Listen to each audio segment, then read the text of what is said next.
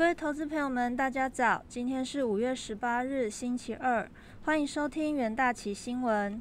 首先带您看到全球重要财经焦点。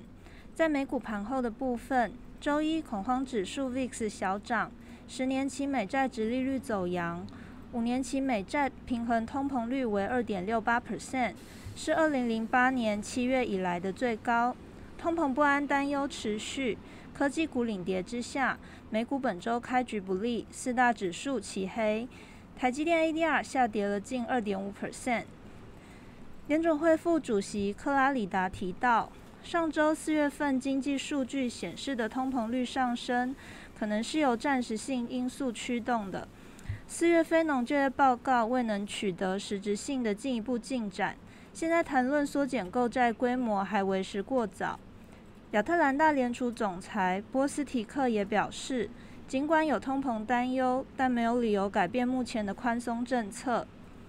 震惊消息方面，美国总统拜登和参议院共和党员之间有关基础建设法案讨论，预计将在本周继续，目标是缩小双方的巨大差距。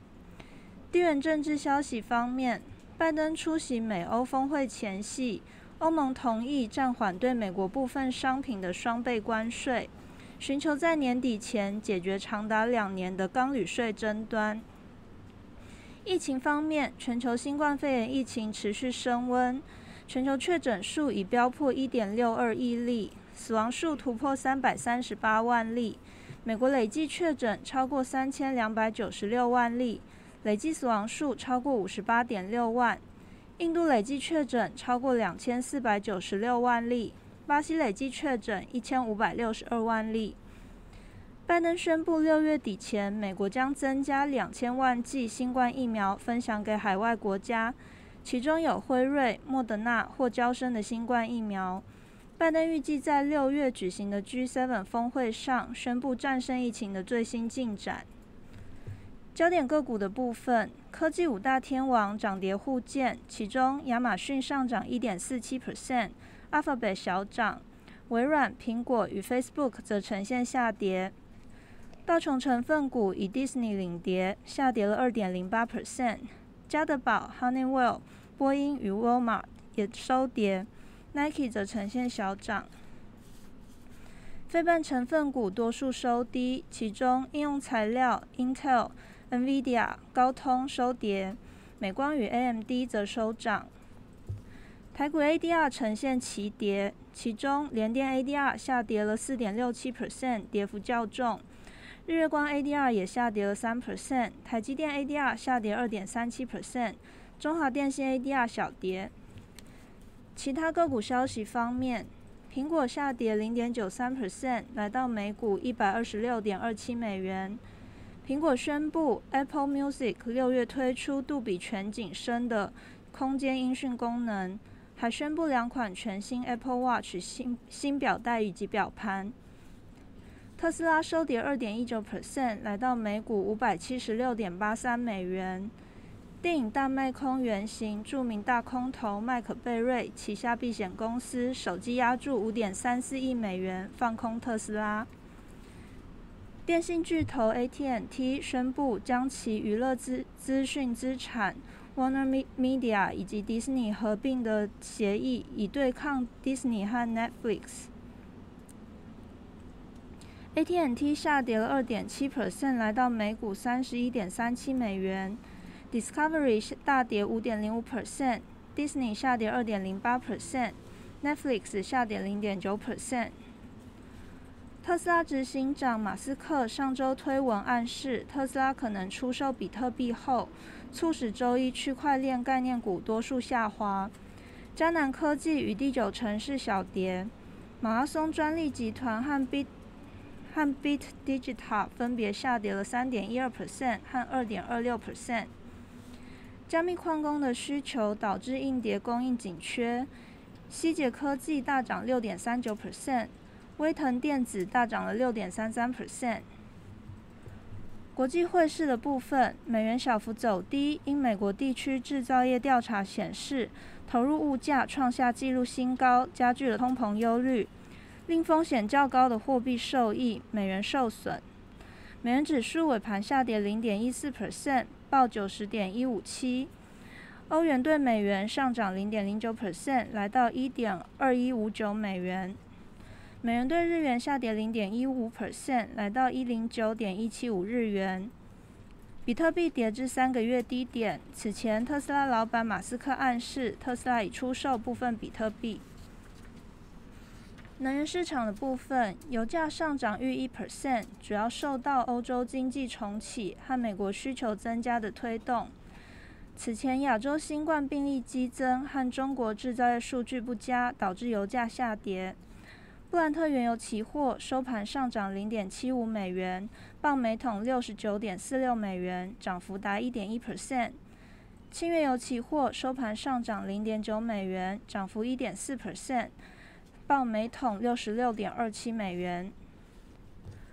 金属的部分，金价攀升至逾三个月高位，吸引了谨慎投资者的注意力。因美国公债直利率保保持疲弱，尽管股市因通膨担忧下跌。现货金收盘报每盎司一千八百六十六点一三二四美元，盘中触及二月一日以来的最高水位一千八百六十八点二六美元。美国黄金期货收每盎司一千八百六十七点六美元，上涨了一点六 percent。此外，世界白金投资协会表示，今年全球白金市场供应不足的程度将超过此前的预期。白金上涨一点一 percent，来到每盎司一千两百三十八点四一美元。接下来进入三分钟听股期，首先看到长荣期货。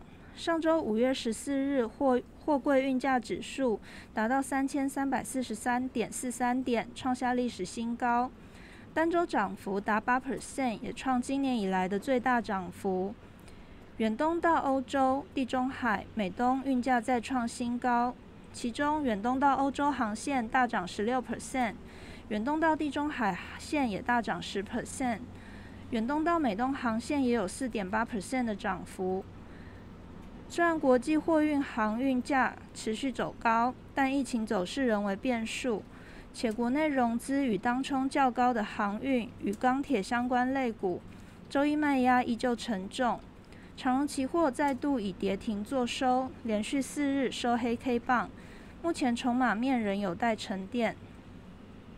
再看到红海期货。美国电动车制造商 Fisker 与红海达成七年的电动车代工协议，计划于二零二三年在美国设立电动车代工厂，预估年产能初步至少达到十五万辆。红海上周公告第一季财报，税后获利两百八十一点六一亿元，季衰退三十八点七 percent，但年成长十二倍，创四近四年来同期的新高。国内疫情升温，红海启动 十大防疫措施之后，防疫层级再度升级，将位于万华、板桥、新庄高染高感染地区的员工启动居家上班。受到国内疫情风险，红海期货周一开低走低，收跌七点八七 percent，收下长上影线的黑 K 棒。再看到中华电期货，中华电信董事长表示。至第一季已建制超过六千三百座五 G 基地台，五 G 高资费占比与总申办数持续成长，乐观预期二零二一年行动服务营收转为正成长。中华电信第一季营收五百零一亿元，年成长四点一 percent，税后获利八十八十八点二亿元，年成长六点四 percent，EPS 一点一四元。此外，中华电信启动资产活化，南港旧机房将开放为新机房与商办大楼，而台北市、新北市、台中共计七笔土地活化资产计划。受惠于后疫情时代的宅商机，中华电在过往宽频的平均每户贡献金额与客户申诉量持续成长。在台股修正期间，中华电期货再度成为防疫防御性抗跌股。最后看到振兴期货，振兴印度厂宣布于五月十日起停工五天。所幸印度厂占整体营收比重仅不到一 percent，并未影响振兴内部产能调配。然而，日本扩大疫情紧急事态范围，进而削减对橡胶等商品的需求与价格。而全球晶片缺货，导致国际车厂陆续宣布减产停工，进而影响轮胎业的市况。由于疫情与车用晶片短缺，加上国际橡胶价格明显回跌，振兴期货周一开低收跌七点八六 percent，短期均线同步下穿季线走弱。投资人可以留意上述股期标的哦。以上就是今天的元大旗新闻，谢谢各位收听，我们明天见。